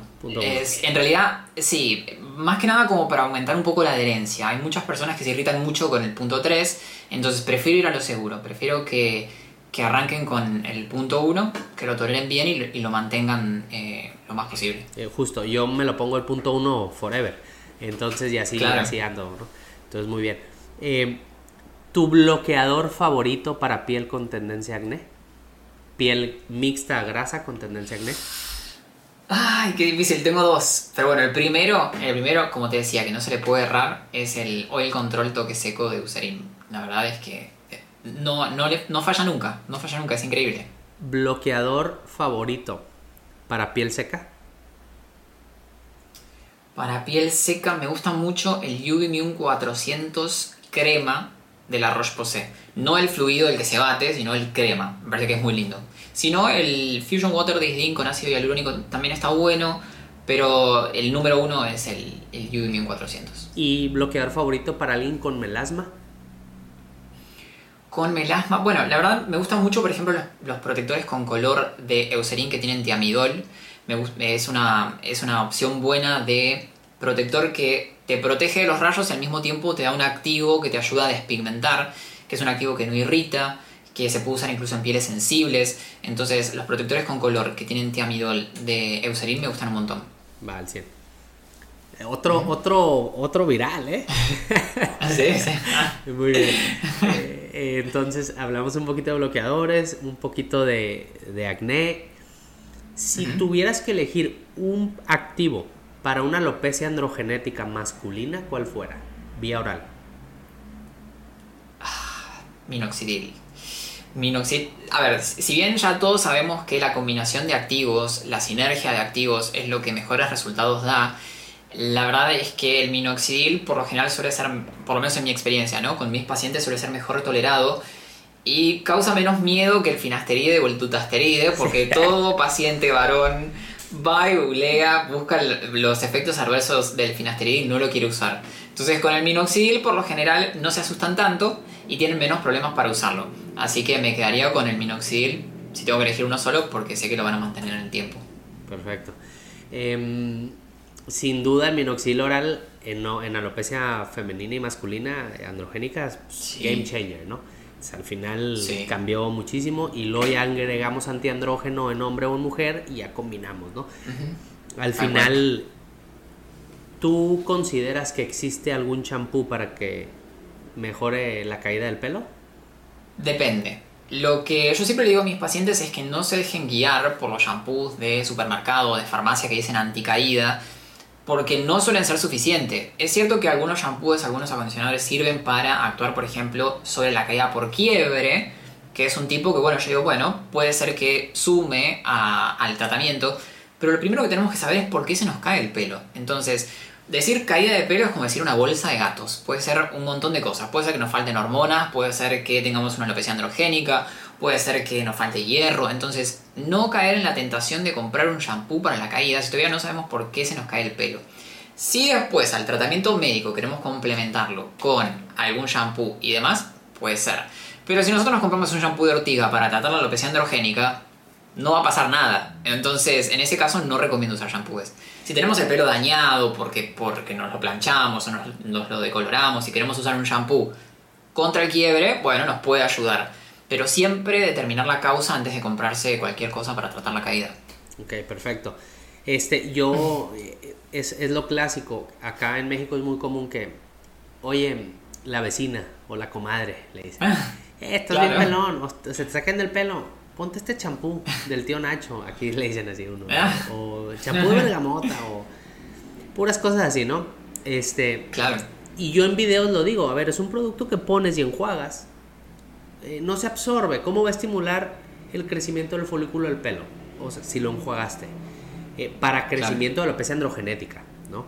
Es cierto que, que para dermatitis seborreica, pues claro que nos puede ayudar un champú que se queda 5 minutos, que es suficiente para una limpieza y, y barrer la malacesia, que es el hongo que vive ahí, pero no para que bloquee las hormonas y salga pelo, ay, que no se adelgace. Claro. Entonces son, son, Son cosas distintas. eh, son cosas distintas. Este, perfecto. Y em, otra pregunta, Simón, a ver, ahora sí. A ver. Doctor, ¿qué me puedo poner para blanquear las axilas? Uf, qué pregunta, qué pregunta tan, tan famosa y que, que causó tanto, tanto ruido en YouTube. De nuevo, antes de indicar cualquier tratamiento, cualquier producto, hay que entender por qué se nos oscurecen las axilas. Puede ser que se nos oscure- os- oscurezcan las axilas porque nos rasuramos un montón y se genera inflamación. Puede ser que se nos oscurezcan las axilas porque nos despilamos con cera a los tirones. O porque tenemos algún trastorno metabólico que requiera tratamiento médico. Entonces, primero entender por qué están oscurecidas las axilas. Porque si yo me compro un serum despigmentante y me lo pongo en las axilas y me sigo rasurando y generando irritación, se va a volver a manchar. Entonces, primero lo más importante es determinar la causa, tratar de corregirla si se puede y después pasar a comprar productos. Y la verdad que la hora de... Sí, Justo, o sea, entonces tenemos causas metabólicas, resistencia a la insulina, Claro. por ejemplo, es una de las que nos da mancha en axila.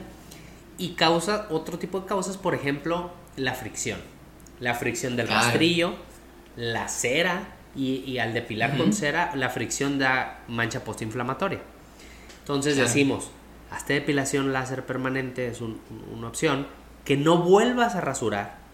Y si tú no vuelves a rasurar, no estás inflamando tu piel. Y si no Claro. inflamas tu piel, ahora sí, un despigmentante que puede ayudar. ¿Qué despigmentante te gusta ya en ese escenario? Una mujer que no tiene resistencia a la insulina, que tenía manchas por fricción y que ya no se rasura. Bueno, yo algo que siempre menciono, a mí me gusta mucho hablar de activos. Y después a los activos uno los puede encontrar en infinidad de productos y en, en infinidad de formatos. Entonces me gusta mucho, por ejemplo, la niacinamida, me gusta mucho, por ejemplo, los retinoides, me gusta mucho el ácido glicólico, el ácido salicílico. De las opciones recetadas, la hidroquinona me parece que es una bomba, que es buenísima que debe ser utilizada con acompañamiento médico porque obviamente puede producir efectos adversos, entonces es súper importante que nadie se haga comprar hidroquinona eh, sin, sin el acompañamiento dermatológico. Pero creo que de los de venta libre son estos que te mencioné. Y uno los puede encontrar en geles de limpieza, en cremas, en serums. Muchas veces me dicen, ay, pero me pongo mi serum, el de la cara, en la... Sí, sí, se puede. Sí, claro, A se ver, puede. yo creo que por una... Claro, por una cuestión de costos no creo que nadie quiera gastar un montón de plata en un serum y usarlo en la axila, pero poder se puede, no hay ningún problema. Eh, y es súper importante, Sí, tú- más allá del activo que nos... Sí, No, no, si tuvieras que elegir eh, uno en tu práctica, ¿cuál es el que has visto que más efectividad tiene? O sea, ¿qué, qué activo? ¿La hidroquinona a qué porcentaje o el glicólico qué porcentaje? la hidroquinona al 4% combinada con un retinoide y un corticoide. Oh. Eh, por ejemplo, la famosa triluma o crema. Triluma o Claro. fó- una fórmula. Sí. Este, Sí. Esa, a ver, ¿la usas pocos días a la semana? Por ejemplo, yo cuando mando eso, yo lo mando tres veces y el resto de los días Claro. mucha hidratación. Y les digo, Sí. si te irritó, pues adiós, no es, no es para ti, ¿no? Esa es una de las opciones. Claro. Es como todo en dermatología, ¿no? Va, como todo no, pero como muchos cuadros en dermatología depende mucho del paciente, de su tolerancia, de su piel. Entonces yo siempre les digo que empiecen a usarlo día por medio y que vayan evaluando la tolerancia. Si tienen buena tolerancia, pueden usarlo a lo mejor todos los días. Cuando empiece a irritar un poco, la ponen, en pausa. Complementan con un buen reparador epidérmico. Me gusta mucho eh, complementar el uso de, de hidroquinona con Cicaplast. Por ejemplo, para esos días que se irritó un poco, bueno, Cicaplast, claro, hasta mejorar y después retomar. Entonces es como muy, uno va viendo la tolerancia que tiene la piel y siempre, siempre es súper importante lo que yo le digo a mis pacientes de no pasar más allá de la barrera de los 4 o 5 meses para evitar la ocronosis exógena, que es como una hiperpigmentación que puede producir la hidroquinona, que en definitiva sería como perder todo lo que ganamos durante los meses de despigmentación. Justo, y eso es, es es muy importante decir, a ver, este medicamento es con supervisión del dermatólogo. O sea, no es te lo pones y a ver qué pasa, ¿no? Y si se acaba el, No. el- el- el- si se acaba el envase, no te compres otro, es con supervisión. No. Esa es, de las Sí. cosas que, que cuidamos, ¿no?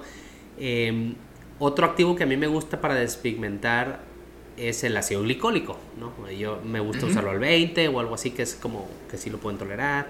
Este, Claro. ¿Tú qué, qué, qué otro usas de glicólico? Eh, ¿En marcas? No, de... de ¿O Ah, qué otra marca? eh, ¿De porcentajes? Sí. Ah, bueno, yo, eh, porcentajes también. El glicólico, eh, he tenido muy buenas experiencias con el glicólico. Hay que tener mucho cuidado con pieles sensibles, porque es un activo que puede ser un poco irritante, pero la verdad es que he tenido muy buenos resultados, tanto como despigmentante, como tratamiento para secuelas de acné. Incluso pacientes con acné, el glicólico es bárbaro también. Entonces yo suelo usarlo en concentraciones, en porcentajes, en porcentajes del 8, del 10, del 15. Eh, hay también opciones al 25, acá también eh, tiene una concentración bastante alta.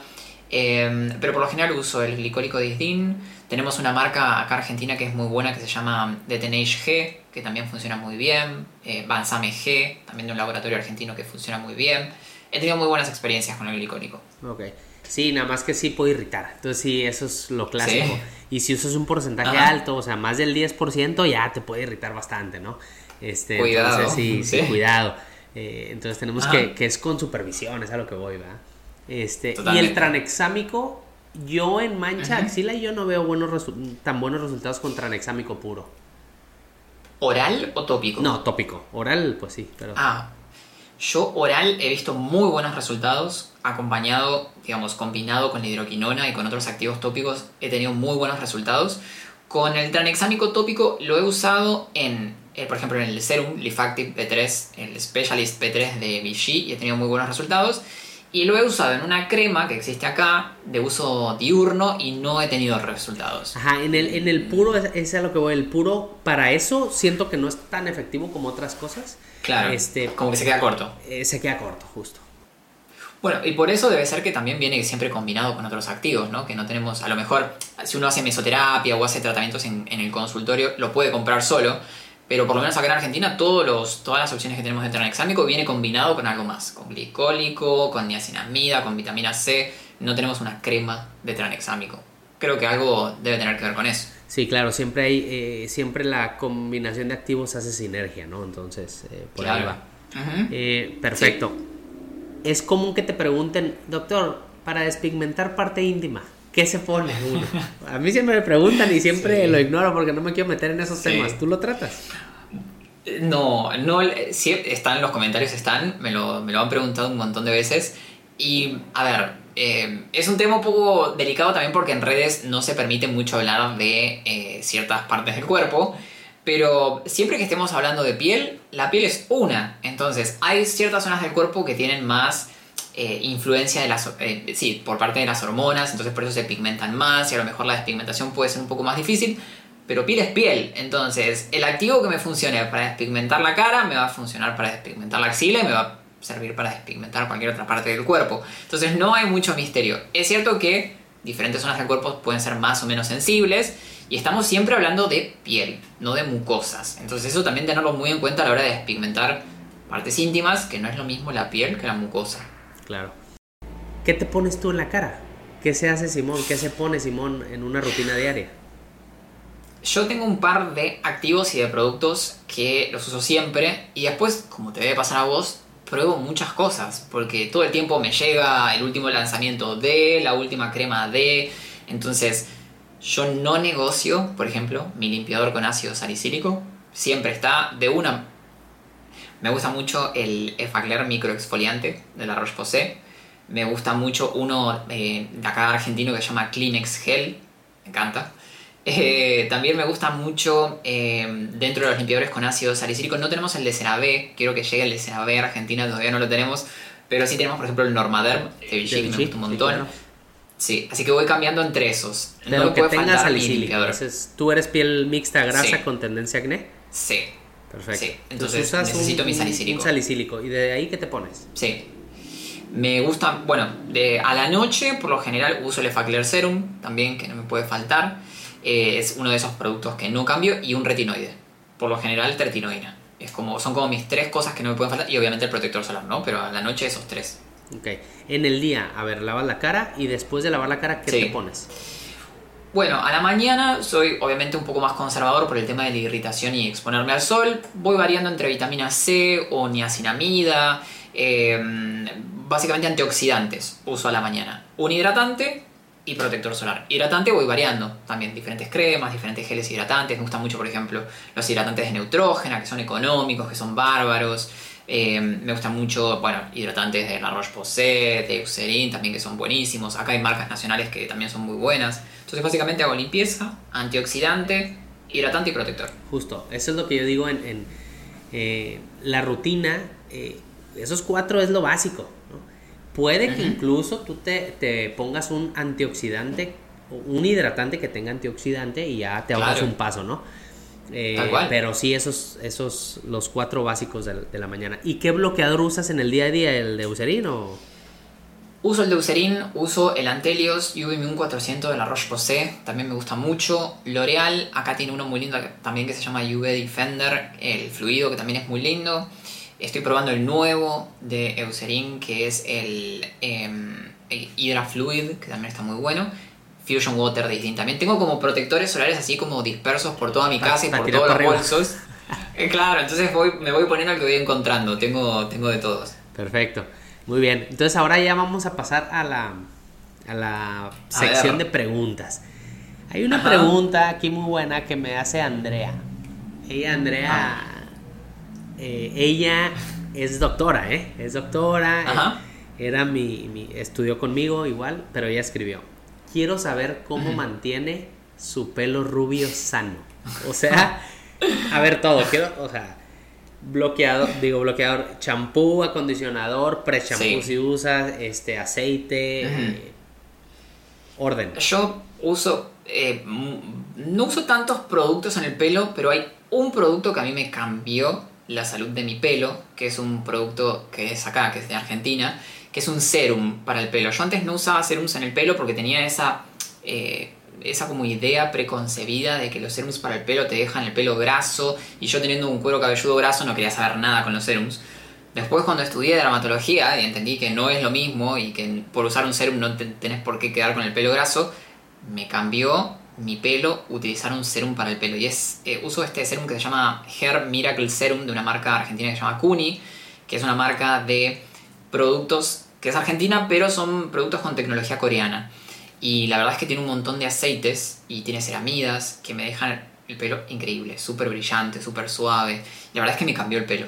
Y después, algo que siempre menciono, que también para mí no me puede faltar, es la- toda la, la línea de palta o aguacate de Garnier para pelo.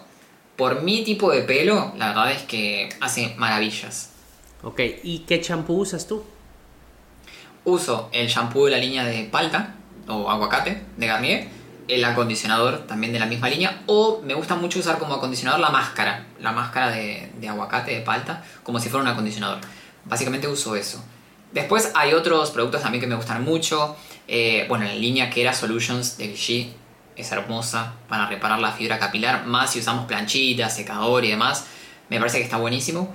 Pero mm, de supermercado, eh, la línea de palta de Garnier es mi preferida. ¿Usas algo de, para caspa, para dermatitis seborreica, de, de aseo? No, Nada. no, porque no. No, hay veces que uso el shampoo Dercos cuando siento que a lo mejor tengo un poco de build up en el pelo, porque a lo mejor usé mucho acondicionador o usé mucha eh, mascarilla o el mismo serum que haya migrado algo de, de los aceites al cuero cabelludo. Uso el Dercos de Vichy por más que no tenga de caspa, como para remover un poco el build up, eh, pero muy de vez en cuando. Ok.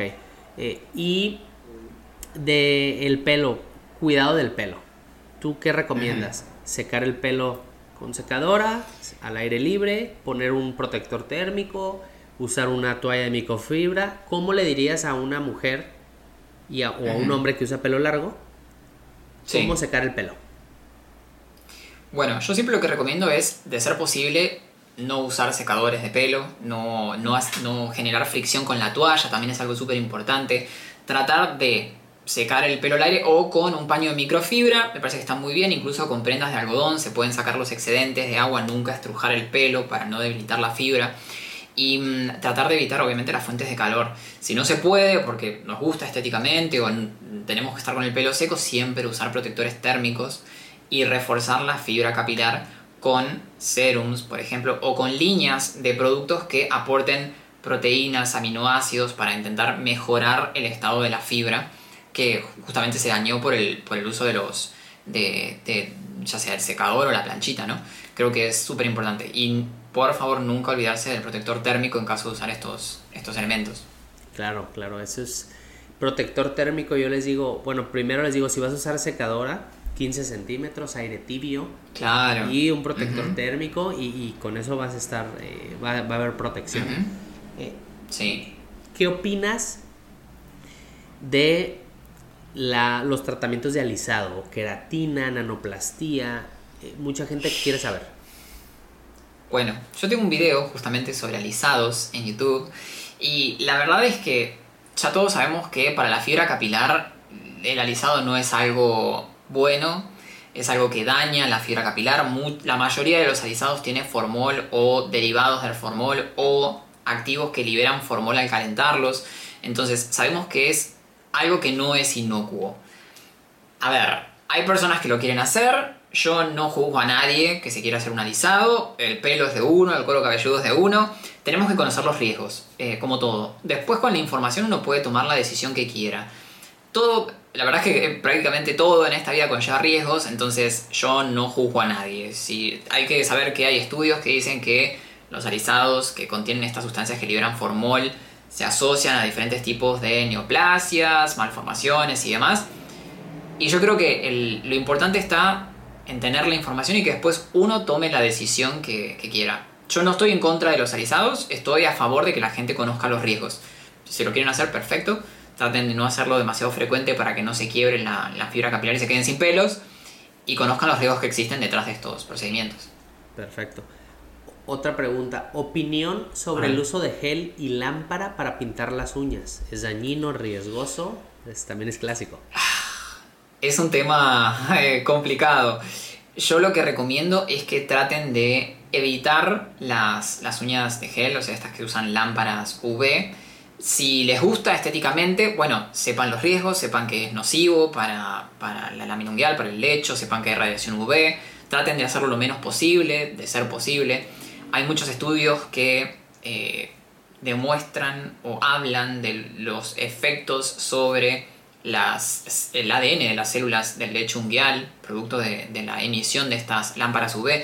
Hay que, hay que mencionar también que estas lámparas por lo general son de origen chino, no hay mucha regulación en cuanto a cuánta radiación UV emiten, entonces es muy difícil también eh, medir cuánto daño generan. Entonces, de ser posible, evitarlo y en caso de que quieran hacerlo, bueno, tratar de hacerlo de manera espaciada. Y, pueden poner bloqueador también en las manos y en los dedos. También, sí, obviamente. Pero, pero, bien. Eh, ok, otra que preguntan, eh, Teresa pregunta, de las puntas abiertas, ¿cómo mejoro las puntas abiertas del pelo? Puntas abiertas hay que cortarlas, lamentablemente llegamos tarde. Hay que tratar de evitar que las puntas se, se lastimen. Eh, la verdad es que hay un montón de productos para puntas abiertas y demás, pero el tratamiento definitivo es cortarlas. Eso estuvo duro, macizo y al tobillo, yo les digo. Así, así decíamos en el fútbol. Cuando había un talentoso, el 10, al defensa le decías, al, cochino, duro, macizo y al tobillo. ¿eh? Eh, así como cuando me dicen... Es, la verdad. Cuando me dicen algo para las canas y yo le digo, la canción de Valentín, eh, eso que tú me pides es imposible, o sea, ¿qué más quisiera yo? Una muy linda, Lau dice, el dúo más lindo de Latinoamérica. Ah, muchas gracias. Muchas gracias, Lau. Eh, ok, vamos a ver qué más preguntan. No hay muchas. Skincare económica. Ajá. ¿Funciona o no? El que una marca sea económica no quiere decir que no funcione. Hay muchas marcas que son accesibles y la verdad es que funcionan muy bien. Yo, por ejemplo, a mí me gusta mucho en particular Neutrógena, que es una marca que dentro de todo es accesible y he tenido muy buenos resultados. Entonces, no guiarse solamente por el precio, no hay marcas económicas que funcionan muy bien. Incluso hoy me pasó una paciente, yo les digo, a ver, dime qué productos usas en tu rutina para ver si podemos mantener alguno. Claro. usaba hidrobús de neutrógena y yo le dije, ah, pues te quedas con ese, no ocupo cambiar tu hidratante. Sí. es un producto que, que, te puedes ahorrar algo y, y, al final si tú te puedes ahorrar algo significa que me ayuda para que puedas comprar lo demás, ¿verdad? Claro. Porque pues no tenemos presupuesto ilimitado. Claro, es, es, muy importante el tener en cuenta también la economía del paciente, porque muchos pacientes vienen sin tener nada, sin tener una rutina, sin tener nada. Entonces, que se vayan de la consulta teniendo que comprar un tratamiento médico, un limpiador, un protector, un hidratante, es un presupuesto enorme. Entonces, es si podemos ahorrar en algún lado para el paciente está buenísimo. Sí, o sea, al final tienen que poder mantener eh, todos los productos de una rutina, ¿no? Entonces, sí. Claro. Eh, pregunta eh, Brun, alimentación y piel. ¿Es importante la alimentación y la piel? Sí, muy importante.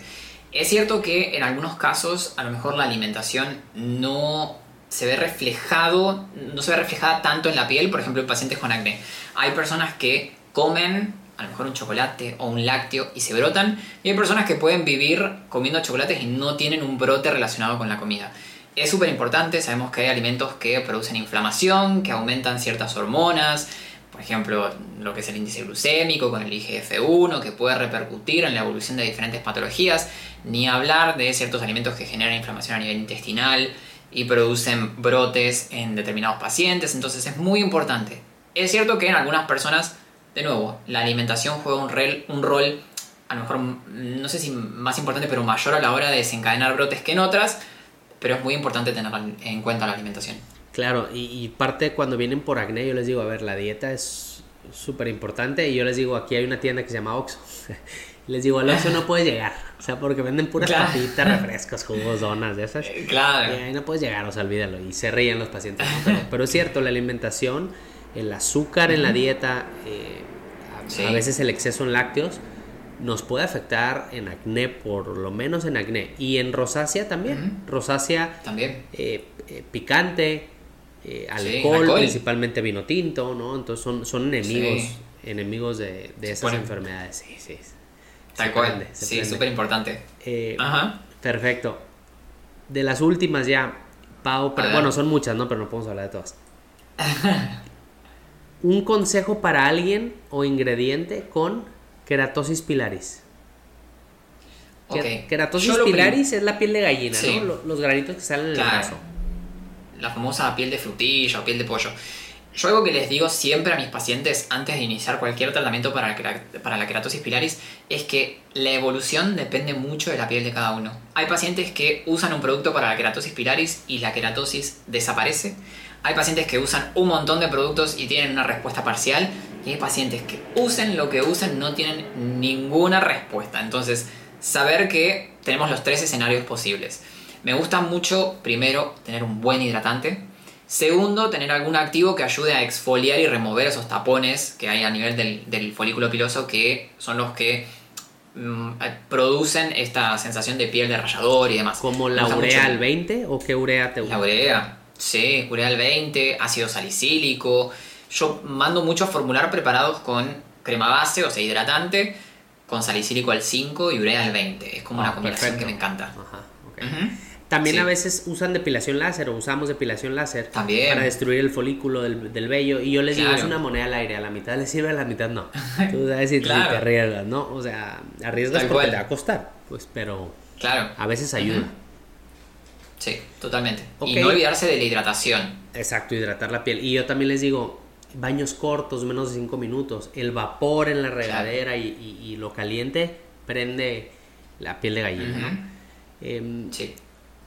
Bueno, vamos con la última pregunta de... A ver. ¿Tu maquillaje favorito con marca para piel con tendencia acné? Me gusta mucho una línea de Rimmel, Rimmel London que se llama Kind and Free, que es una línea vegana, libre de aceites, que está formada por una base, tiene también un concealer, tiene también un polvo compacto que es muy bueno para pieles grasas porque te, ayuda a bajar mucho ese brillo que da la piel grasa. Y mm, he tenido muy buenos resultados con muchos pacientes y es un, como muchos de ustedes sabrán, hay que tratar de evitar los, eh, maquillajes comedogénicos con muchos aceites y demás que puedan tapar los poros y desencadenar brotes. esta línea la verdad es que tiene una fórmula bastante simple, ni hablar de los beneficios que es cruelty free, libre de, de irritantes y demás, y es apta para pieles, para pieles oleosas, la verdad que me gusta un montón. Perfecto. Eh, acá nosotros, bueno, la tendencia y lo que igual allá supongo es un bloqueador ligero con color y trata de usar menos maquillaje, ¿no? Y si vas a usar un maquillaje, acá recomendamos, bueno, a mí me gusta Dermablend de Vichy, entonces Ajá, ese, sí. esa es una opción. Igual y es como fácil de conseguir, entonces en muchos lugares la Claro. venden, ¿no? Eh, Acá no lo tenemos, el Dermablend. Lo Ah, ¿no? teníamos y se descontinuó, entonces no tenemos el Dermablend. no lo recetabas mucho, hombre, por eso se descontinuó. Eh, eh, tenemos un tema acá con las importaciones, esperemos que vuelva en algún momento. Perfecto. Oye, eh, bueno, Simón, entonces acabamos esta sección de preguntas. Eh, Ujú. Vamos a cerrar. A mí siempre me gusta cerrar con una pregunta que no tiene nada que ver con esto. Por ejemplo, Ok. ¿Cuál es el mejor consejo que te han dado?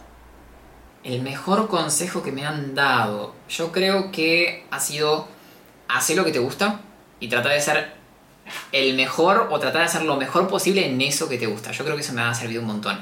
De tener paciencia, de tratar de disminuir un poco la, la ansiedad y esa necesidad de que todo sea ahora y ya. Tratar de tener una visión un poco más a futuro y trabajar para que eso que vos querés que suceda, suceda. Y de nuevo, tratar de disminuir un poco esa necesidad de que todo ocurra hoy. Y si hoy no ocurre, es porque no estoy destinado a que me pase o es porque tengo que hacer algo distinto. No, hay que ser tratar de ser poco ansioso y hay que ser muy consistente, hay que ser muy perseverante y todo lo que tenga que ser será. Wow, excelente. Y la verdad que sí es, es bien importante el, el- Sí, que la recompensa viene después, no tiene que ser todo para hoy, ¿no? Porque todo, Tal todas cual. las cosas lo queremos así. Entonces sí. Tal eso- cual. Pues sí, Nosotros, por ejemplo, desde la carrera, ¿cuántos años estudiamos para poder ser dermatólogos? ¿Cuántos eh, fuera de la carrera? ¿Cuántos años o cuánto tiempo tuvimos que hacer contenido para que alguien lo viera y a lo mejor tener un contenido que llegue a un montón de gente? ¿Cuánto tiempo es, es, es la vida? Si hay que tener paciencia. Pasa que hoy estamos en una época en la que todo tiene que ser ya, todo tiene que ser inmediato. Que a lo mejor pensar en estudiar una carrera de 10 años para ser dermatólogo, mucha gente dice, ni loco, hago otra cosa. Pero si es lo que te gusta, hay que ser paciente, hay que ser paciente, hay que ser constante y saber que tarde o temprano va a dar, va- va a dar sus frutos. Igual, ¿cuánto tiempo pasa para curar el acné? ¿Cuánto tiempo pasa para que salga pelo? O sea, no es rápido, no, no en un mes, ¿no? No. Entonces, No, eh, lle- no hay lleva nada inmediato. Un, trabajo, constancia y, y todo, ¿no? Perfecto. Otra pregunta. Eh, ¿Algún libro o podcast que te haya dejado algo? Podcast, eh, a ver, tengo varios. Eh, yo te conté en Singapur que estoy escuchando ahora uno, un, un podcast mexicano que se llama, el- ay, para, se llama La Hora, mira, lo tengo acá. Bueno, es un podcast de terror. A mí me gusta mucho el género terror. Y en México hay un podcast muy bueno que se llama La Hora. Ay, me acuerdo hasta el nombre del, del, del conductor no me acuerdo el nombre. Hora... No es extraordinaria. Bueno, es un podcast mexicano de terror que me gusta un montón. Me gusta mucho un podcast de Estados Unidos que se llama Unqualified de Anna Faris. Me parece que es una actriz que, que Oh, me sí, encanta sí, sí. y tiene un pod que me gusta un montón. Eh, y después eh, de Argentina... La hora perturbadora, Ah, ¿no eh, era? La hora perturbadora. Esa, me encanta. Me encanta el podcast La hora perturbadora de México, me lo he escuchado todo. Y de Argentina hay un podcast que me gustó un montón que se llama Internet me arruinó, que es de personas que han tenido malas experiencias con diferentes plataformas o diferentes cuestiones relacionadas con Internet, que mm, la verdad me gustó mucho, sí. Y de libros... mm, libros, el, el último libro que leí es uno sobre las hermanas Romanov, las, las princesas de Rusia, eh, que te habla todo lo que fue su vida, eh, fuera de todas las cuestiones políticas y demás, eh, cómo fue su vida, eh, y la verdad es que me, me gustó un montón. Muy bien. Pues no he escuchado ni he leído ese libro ni he escuchado ese podcast, pero algún día lo haré. Eh, eh, está- están muy buenos, están muy buenos. Pero, pues encantado, Simón. Eh, gracias por No, la por oportunidad. Este, este podcast Gracias le por la va- invitación. Le va a gustar a muchas personas y tienes muchos seguidores en, en todo el mundo. Ojalá. Este, esperemos hacer otra después. Este... Sí, re, muchas gracias por la invitación y muchas gracias a la gente que, que mm, me, me convocó ahí, que dio mi nombre para que me invitaran. Decía Simón, Simón. y Sí, yo, pues Simón. Muchas gracias. Bueno, Muchas pues gracias. un gusto, Simón. Espero verte en Un algún gusto. evento pronto. Eh, un abrazo hasta cuatro años, antes de cuatro años del próximo, del próximo eh, Congreso Mundial que va a ser en México. En Guadalajara. Ojalá que sea antes. años. Y si no, ahí. Si no en el seguro. americano, es en San Diego, eh, está cerquita de Tijuana. Ojalá. Ojalá. Bueno, ¿Por qué no? que estés muy bien, Simón. Nos Gracias. vemos. Y si llegaste hasta acá en el episodio, déjamelo saber. Ponme en el último post un emoji del sombrero. Y en la caja de preguntas del armario, si quieres que te conteste en Instagram, sí o sí, cuando sea la sección, antes de tu pregunta pon dos emojis, un balón de americano y un sombrero.